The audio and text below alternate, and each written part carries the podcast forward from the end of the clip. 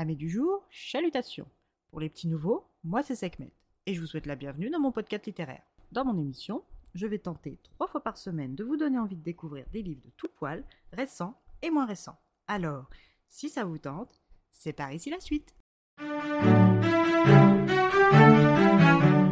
Aujourd'hui, je vais vous présenter Friends, Mes amours et cette chose terrible de Matthew Perry, publié aux éditions Michel Lafon.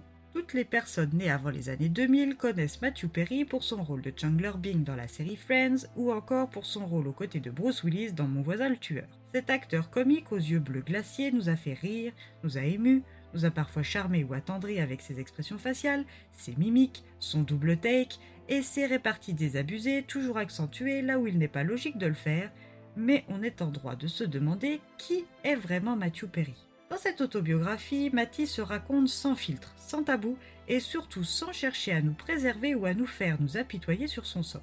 Il nous parle tout d'abord de sa petite enfance, quand il avait environ 5 ans et qu'il a dû voyager en avion pour la première fois seul en tant que mineur non accompagné. Et retenez bien, mineur non accompagné. Il devait rejoindre son père à Los Angeles pour des vacances depuis son Canada natal, sans aucun de ses parents pour le rassurer. Ce voyage traumatique sera sa première grande peur ainsi que la toute première fois où il ne se sentira pas suffisant ou digne d'intérêt. Ce voyage va conditionner une grande partie de sa détresse émotionnelle et de son mal-être à venir.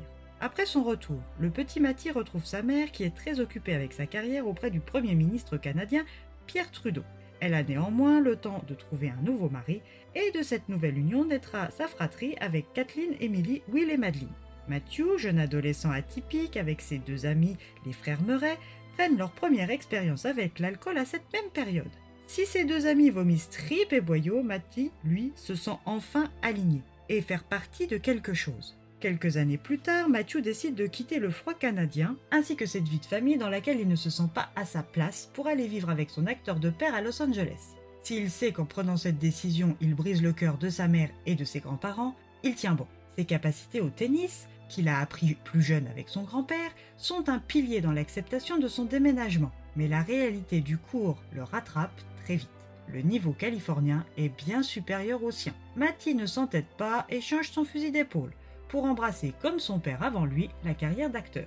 Nouvelle vie, nouvelle école, nouveaux amis, nouvelle passion, nouveaux objectifs. Et qui sait, une nouvelle chance de trouver le bonheur peut-être. Mais Matty ne semble pas encore prêt pour ce train-là, et cela malgré le changement de décor. C'est avec ce constat que la chose terrible débarque dans sa vie pour ne plus jamais le quitter. Mais quelle est cette chose si puissante capable de l'isoler et de le torturer si assidûment? Arrivera-t-il à comprendre les raisons de son mal-être? Le succès tant recherché lui apportera-t-il la clé? Sera-t-il capable un jour d'embarquer dans le train mène au bonheur et à la quiétude Eh bien, c'est tout le propos de cette autobiographie.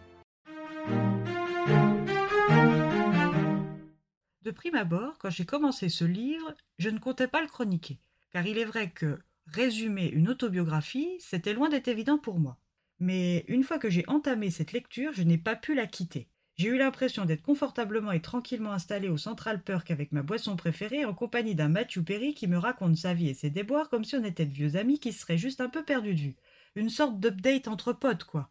Et le sentiment de proximité, la narration inclusive et sans concession ont rendu le propos lourd et sérieux tout à fait digeste. Je ne me voyais tout simplement pas ne pas vous en parler. Alors, pour ceux qui ne l'auraient encore pas compris, je vous recommande d'aller découvrir à votre tour cette autobiographie singulière. Et bien voilà, j'en ai fini pour aujourd'hui. J'espère que cet épisode vous aura plu et vous aura donné des nouvelles idées de lecture. Si vous souhaitez découvrir d'autres petits bonbons littéraires tout droit sortis de ma bibliothèque, je vous retrouve le mardi 28 mars prochain pour un nouvel épisode.